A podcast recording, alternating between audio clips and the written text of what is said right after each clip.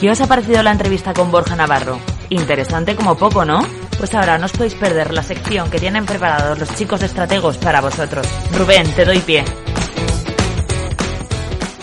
Venga, pues a tope, como siempre dice Andrea, empezamos y tenemos estrategos 10. ¿eh? Una década de estrategos aquí. y con el amigo Dani Arias, que es incombustible, inasequible al desaliento, cada día está más joven y no para, no para. Es uno de los mayores amigos que tenemos y además la gente siempre nos felicita por tenerle, así que yo doy gracias todos los días de que esté con nosotros.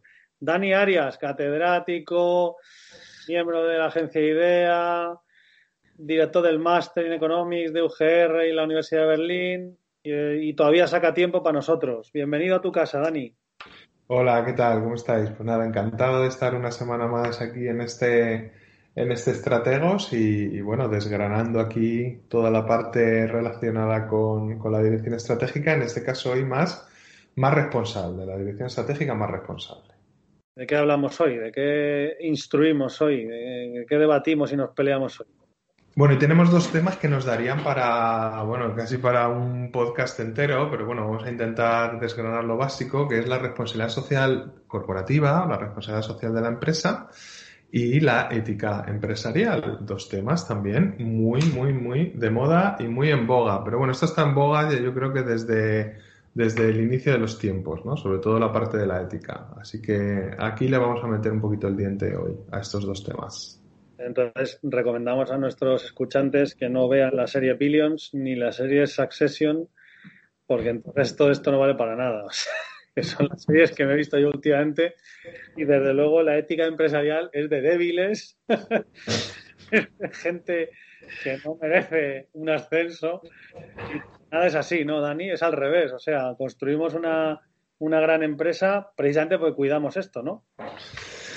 Sí, estos son los. Esa es un poquito la idea, ¿no? Yo, bueno, voy a ir un poquito por orden. Vamos a empezar, si quieres, por la responsabilidad social corporativa. Y bueno, este es un concepto que, sobre todo hace muchos años, tuvo muchísima. Algunos años tuvo mucha, mucha auge.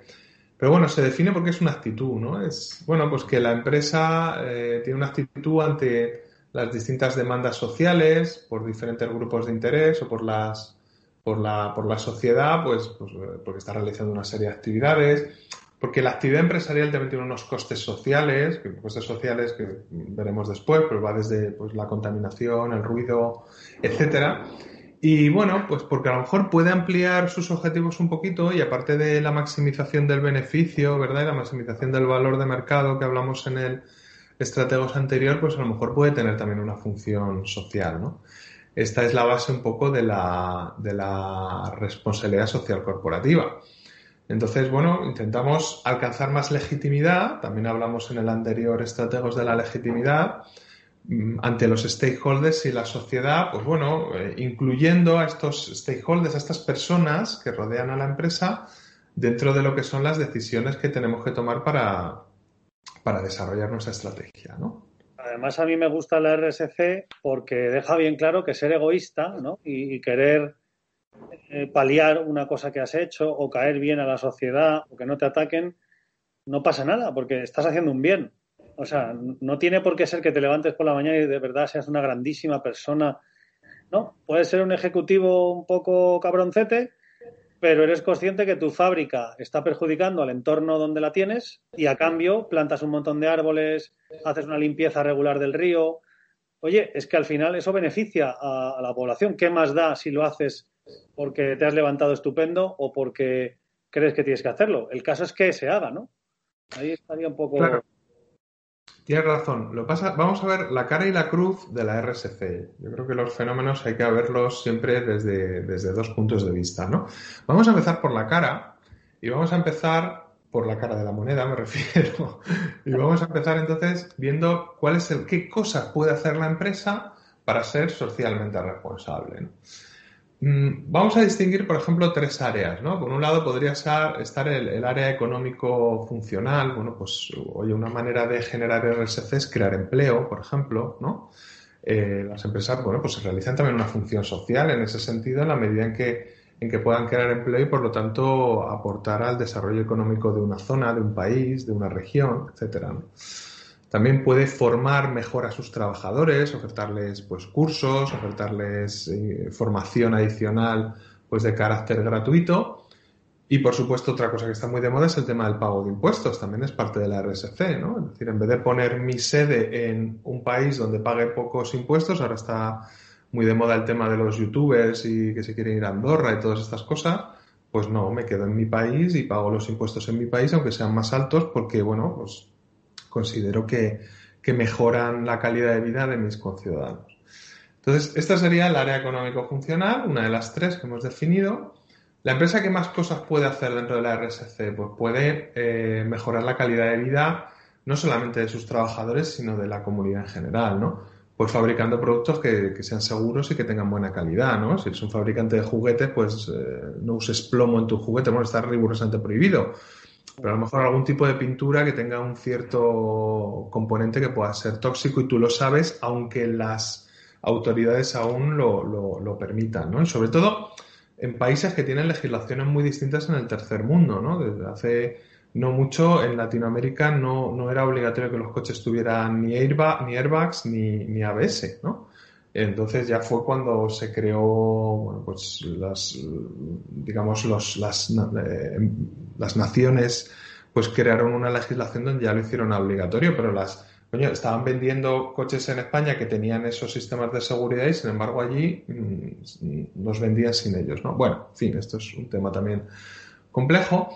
También la relación con tus trabajadores, proveedores o clientes, darles una mejor calidad de vida, un puesto de trabajo donde estén no solamente el puesto, sino la ergonomía, eh, etcétera. Y luego todo el tema de la gestión medioambiental, ¿no? Intentar que, bueno, pues alrededor tuyo, pues, pues eh, el aire sea respirable, etcétera. Y luego tienes, por último, el área de inversión, acción social, donde tú ya, pues, des un paso más allá las antiguas cajas de ahorro ya prácticamente desaparecidas, pues eh, una de las razones por las que muchos éramos clientes de estas cajas de ahorro eran porque a lo mejor, bueno, pues no tenías unos eh, intereses tan altos como los que daba la banca, pero pues, yo recuerdo Caja Granada en su momento ya desaparecida, pues que invertía en limpiar la fachada de la Catedral de Granada, hacía parques infantiles, eh, hacía cursos, temas de educación, de cultura, de deporte, arte. bueno, pues, bibliotecas. Exactamente, exactamente. Entonces, estas tres eh, áreas nos definen todo lo que es el contenido de la responsabilidad social. Esa es la cara. Ahora vamos a ver la otra cara y es la pregunta que muchas empresas se hacen y es, ¿es necesario adoptar RSC? ¿Qué nivel de RSC tiene que soportar la empresa? ¿No? Esta es la gran pregunta. Y aquí hay muchísimos factores, ¿no? Hay un factor, el primero es el legal, ¿no? Hay unas normas y leyes que tú tienes que cumplir. Y hay muchas empresas que dicen, yo cumplo la legalidad, por lo tanto, como cumplo la legalidad, no tengo que ir más allá de la legalidad. Sí, esto es como ir al restaurante, pedir la cuenta y no dejar propina. Yo, yo he pagado lo que me han pedido, pues ya está. Exactamente, es decir, eh, yo tengo que cumplir con esta legislación con respecto a los contratos, que es así, y no voy a hacer el contrato más mm, flexible o menos flexible, o mejorarlo o no mejorarlo. O te pago directamente con respecto a convenio. ¿Cuánto es el convenio de tu...? Pues tanto, pues eso es lo que te voy a pagar. Y punto. Bueno, pues es, es, una, es una posición que muchas empresas defienden, que, que no es ni buena ni mala, yo eso no lo voy a juzgar, pero es una posición ante la RSC. Por otro lado, Tienes también los factores éticos y morales, es decir, que ya la empresa pues sienta cierta responsabilidad individual, cierto altruismo, cierta solidaridad que les haga ir un poquito más allá de lo que marca la norma, ¿no? Es un pasito más adelante, que tú puedes decidir si lo quieres hacer o no lo quieres hacer. Eh, por otro lado, las empresas también tienen encima de la mesa pensar, el que yo realice RSC va a aumentar mi legitimidad y reputación, porque está, a ver, estos son dos, dos intangibles que son de gran, de gran valor. Entonces, la RSC, en ese sentido, puede ayudar a la empresa a desarrollar su estrategia a través de, o incluso, bueno, pues a tener una mejor imagen a través de esta legitimidad y la reputación. Y por supuesto están los factores políticos, el poder, los grupos de interés, los stakeholders de los cuales hablamos en el anterior estratego, que también pueden empujar a la empresa eh, bueno, pues a, desarrollar una mayor RSC. ¿Qué nos dicen los estudios? Pues parece que hay una relación positiva entre la RSC y los resultados de la empresa, parece que sí, ¿vale? Eh, parece que las actuaciones de RSC son compatibles con el objetivo de crear valor porque parece que el mercado premia a las empresas eh, socialmente responsables. Digo parece porque los estudios, bueno, son concluyentes hasta cierto nivel, pero también muchos oyentes podrán decir, oye, pues yo conozco una empresa que le va súper bien y desde mi punto de vista son unos crápulas. Y, y, es cierto, y les puede ir bien. Es decir, no es que no se puede decir que, oye, si eres socialmente responsable te va a ir mucho mejor a nivel de gestión. No necesariamente. Lo haces, bueno, pues, pues por otras razones que son un poquito más personales, ¿no? Había una reunión de, capitalismo consciente, ¿no?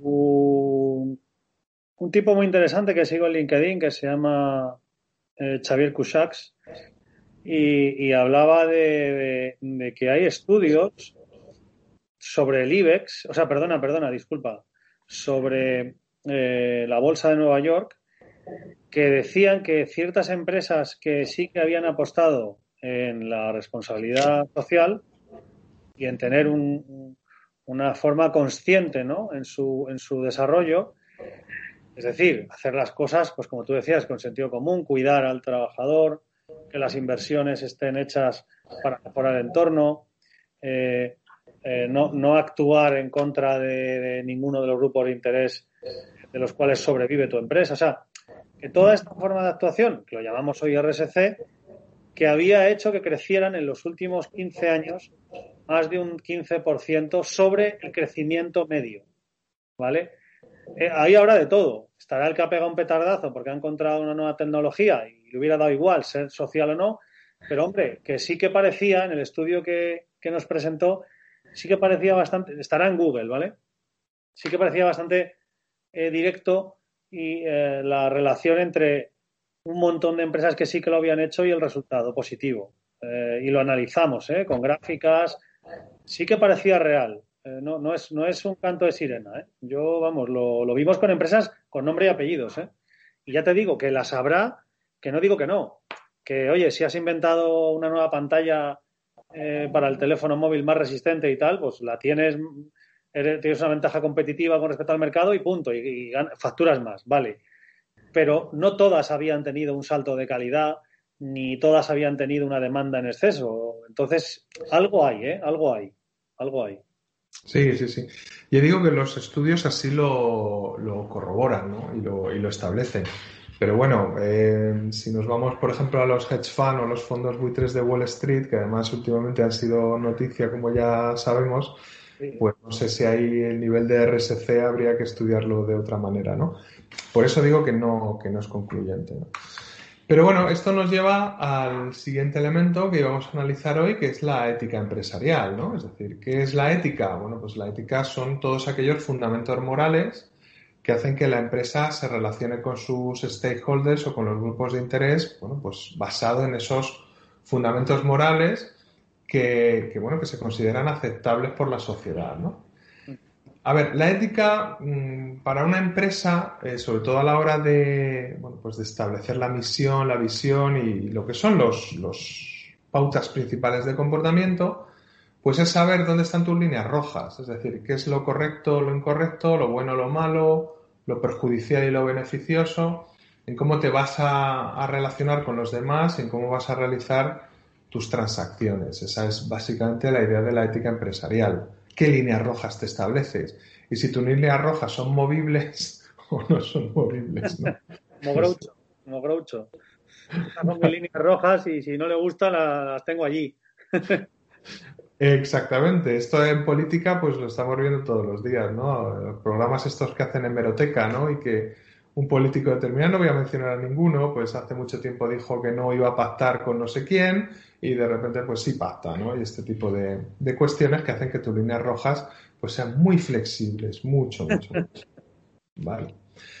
¿Por qué, ¿Por qué, es importante la ética empresarial en la actualidad? ¿Por qué es tan actual? Pues bueno, lo que estamos viviendo en la, en la actualidad pues es una degradación moral de la vida pública constante, ¿no? Es decir, una crispación, porque estamos viendo, pues, eh, no solamente en empresas, sino, sino también en estamentos de carácter gubernamental, pues que no están cumpliendo las normas, eh, que no son constantes en esas líneas rojas, que, que son flexibles.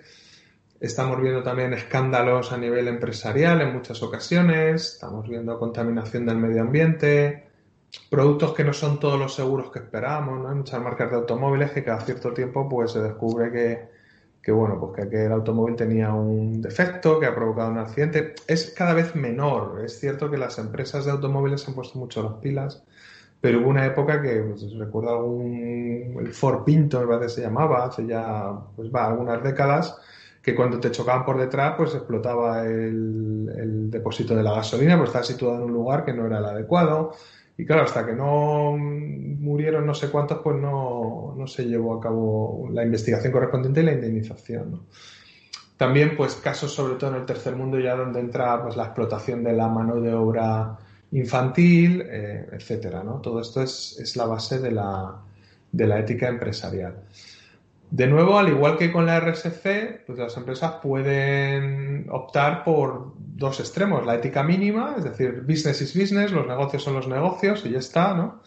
Es esta frase que escuchamos también mucho en las series de televisión de no es nada personal, ¿no? te he pegado una leche, te he dejado en el suelo, te he arruinado, pero no es nada personal. No es nada personal. Es... Sí, sí, tengo, tengo conocidos, bueno, y tengo amigos, tengo amigos también que tienen esa teoría, ¿eh? lo confieso. Y son excelentes personas. Pero dicen que la ética la dejamos en casa y que como es personal, que la ética es muy personal, pues que tú te conduces en tu vida. Claro, luego realmente tú, tú ejerces un puesto en una empresa, pues eres tú. Con lo tanto, yo no estoy muy de acuerdo en eso, ¿no? Si eres a las 9 de la mañana así, pues lo tienes que ser a las 12 de la noche. No puedes ser un tío que ayude a los niños de África a las 7 de la tarde y a las 12 de la mañana les tengas cosiendo trajes. Eh, no, no, no sé, o sea, no, no, yo no estoy de acuerdo en eso, pero, pero está, está totalmente de actualidad. La, la dualidad de yo soy ético en los negocios o yo soy ético en todo o solo en mi vida privada. Efectivamente, eso business is business, no sé yo, ¿eh? Yo no estoy muy de acuerdo. Sí, es la ética a tiempo parcial, aunque también ejercen algunos también, ¿no? A ver, y luego eh, en el otro extremo pues sería una, bueno, pues que la ética sea importante en tu vida y en tu modo de relacionarte y hacer negocios, ¿no? ¿Qué ventajas puede tener la ética importante? Es decir, la ética alto nivel, que tú, pues, digamos, seas consciente y la lleves a cabo. Pues hombre, te puede ahorrar costes en juicios, en multas, en caída de reputación, en deterioro de relaciones con grupos de interés. Eh, esa es una, ventaja que puede ser importante. También la ética tiene un componente también muy, muy, muy a nivel de la persona. Es decir, mm, hay personas, no lo sé, yo hablo por mí simplemente, pero a mí me costaría mucho trabajo eh, actuar constantemente sin ética. Me refiero, siempre tienes como un algo dentro, ¿no? Que te dice, oye, mira, entonces pues uno duerme un poco peor, ese tipo de cosas. Pero bueno, entiendo que puede haber personas que puedan dormir perfectamente después de haber hecho una faena bastante gorda, ¿no? Esa es un poco la cuestión, ¿no? Aquí al ladito de nosotros, como estamos pegaditos al Teatro Real, sabes que está el conservatorio y tiene escrito en la fachada nula ética sin estética, ¿no? Eh, no, hay ética sin estética. Y, es bastante cierto. Con lo cual, eh, también hay que parecerlo, ¿no? O sea, y, es esa dualidad de qué haces también y qué, y qué, comunicas y qué trasladas, ¿no? Claro, exactamente. Por eso la empresa mm, tiene que hacer valer esa ética o codificarla de algún modo para que todo el mundo dentro de la empresa se comporte dentro de esa ética. Es decir, es muy difícil ser un directivo ético y trabajar con gente que no lo sea o al revés, ¿no? Por lo tanto, se suelen hacer estas guías de actuación dentro de las empresas donde se establecen cuáles son los comportamientos prohibidos legales o contractuales, los valores que tú quieres promover, qué hacer ante un problema límite o ante un conflicto, cómo comportarse ante un conflicto en un momento dado. Y luego, pues por supuesto, posibles sanciones ante incumplimientos, ¿no? Sanciones directivas y sanciones también judiciales cuando una persona ya, pues, bueno, pues ha, ha pasado estas líneas rojas de manera muy, muy exagerada, ¿no? Pero hay un proceso de comunicación también de, estos valores éticos que deben permear toda la empresa, si existe esa ética y si no existe, pues que también la permeen. Pero bueno, luego no te quejes de si tu compañero de trabajo ha actuado contigo con bastante poca ética cuando estás trabajando en una empresa donde la ética eh, no existe, ¿no? O no. Eh, es que ese, es el problema, ¿no? Que al final también una cosa lleva a la otra, ¿no? Si nadie lo para, si nadie lo para, eh, pues puede que, esto al final sea un, mundo peor y tú no querías eso porque realmente solo querías hacer lo tuyo, pero el de al lado lo ha visto y ha seguido tu ejemplo, ¿no? Y al final estamos siempre en un, mundo peor, ¿no? Claro, yo esto, yo, por ejemplo, que soy ciclista, estoy muy cabreado con, con el tema de la basura en, en, el campo y la basura en las cunetas, ¿no? Y esto pues ya sabes cómo funciona, ¿no? De repente hay un campo donde está todo perfectamente limpio, está todo perfecto hasta que llega un día un tío y tira una lata.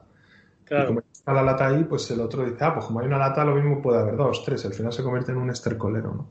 Con la ética ocurre igual. Cuando tú dejas que una persona se comporte de una manera no ética en un momento dado, ya le estás dando excusas al resto para copiar ese comportamiento. Y a partir de ahí, pues bueno, crece la corrupción, etcétera, etcétera, etcétera. Entonces, yo creo que es bastante importante hacer mucho, lo que está ahora muy de moda, el compliance, ¿no? Es decir, que se cumpla realmente la norma, precisamente para evitar que se produzcan boquetes de ética en las organizaciones. ¿Algún apunte? Dicho antes el conservatorio, no, es la Escuela Superior de Música Reina Sofía, que es un centro que está aquí al lado nuestro, que es el que tiene eso en la, en la fachada, ¿no?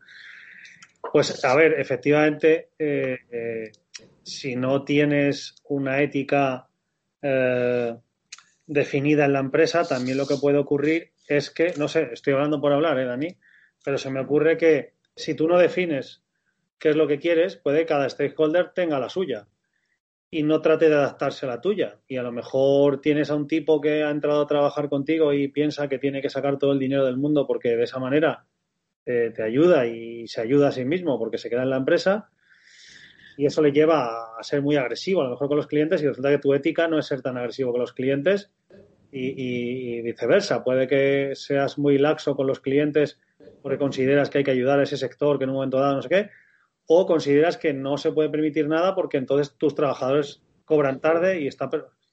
Entonces creo que ahí también hay que tener eh, como bien definido por parte de la empresa por dónde te mueves. Oye, y que cada uno decida. Esto es como lo de, eh, no sé si se puede decir esto, no pido perdón a todas las asociaciones eh, que haya, pero si te gustan rubias o morenas, o rubios o morenos, o calvos, no lo sé, ¿vale? Lo que sea. Al final tienes que dejarlo claro, ¿no? Porque puede que, que mucha gente ya diga, pues, pues entonces a mí déjame en paz, ¿no?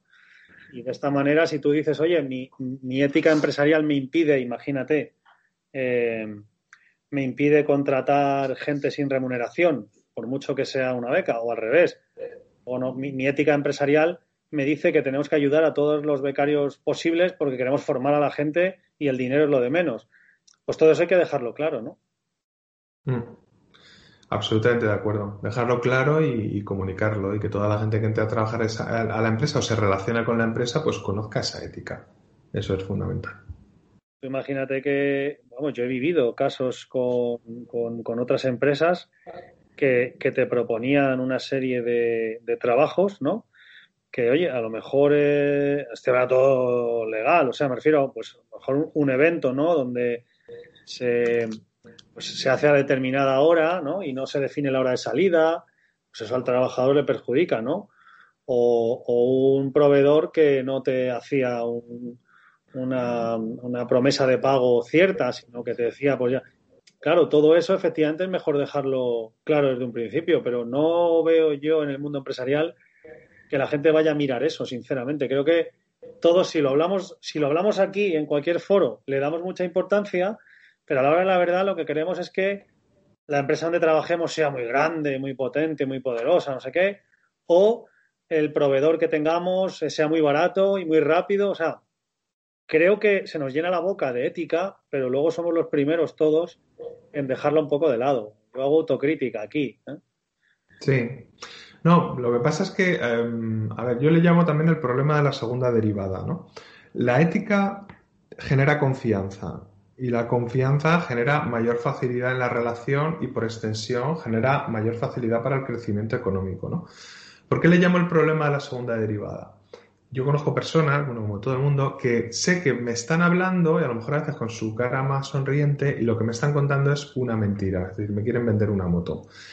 Entonces, yo lo que hago es que mi posición o mi estrategia ante esas personas es hacer que me lo creo, o sea, que ellos crean que me estoy creyendo lo que me están diciendo y yo a su vez le cuento otra milonga. Entonces, vas a la segunda derivada. él me ha contado algo que cree que yo me he creído y yo le he contado algo que creo que él se ha creído, pero al final ninguno de los dos vamos a llegar a ningún punto. Y al final me di cuenta de, sí que esto realmente es una pérdida de tiempo, es una pérdida de energía que no lleva a ningún lado. Y yo le llamo el problema de la segunda derivada. Entonces, con el tiempo, cuando uno ya va cumpliendo años y va, bueno, pues teniendo más experiencia en la vida, lo que hace es huir del problema de la segunda derivada. Es decir, paso de ti, no me interesa tu película, adiós, y sigues tu camino, ¿no? En fin, que la ética puede ser muy rentable cuando todos la llevamos a cabo, porque nos facilita la relación, las transacciones, el crecimiento económico, o se puede convertir en un infierno si ninguno somos éticos y ahí me voy a los países con altos niveles de corrupción como son Cuba, Venezuela, Afganistán, etcétera, etcétera, etcétera. España. eso lo digo yo, eso lo digo yo. Ahí lo Que no tengo medida. Dani, pues eh, no, quiero, no quiero que Andrea me siga mirando con cara de segunda derivada y entonces no le voy a contar ningún rollo porque nos hemos pasado el tiempo y lo asumo y lo admito. Somos así, pero la ética, la ética de este podcast es no, no ponerle puertas al conocimiento. Así que no quería yo cortar. Que ha sido interesantísimo nos vemos la semana que viene en el Estrategos 11 ya, ¿no? Fíjate. ¿Cómo, crece, esto? ¿Cómo crece la criatura? ¿Cómo crece la criatura? Y que millones de gracias, cada día más interesante, cada día avanzamos más y conocemos más sobre la dirección de empresas. Y nada, Dani, que, un abrazo muy fuerte. Pues otro para, para ti y por supuesto para nuestros oyentes. Y nos vemos muy prontito otra vez. Nos escuchamos, quiero decir. Nada, te damos paso. Hasta luego.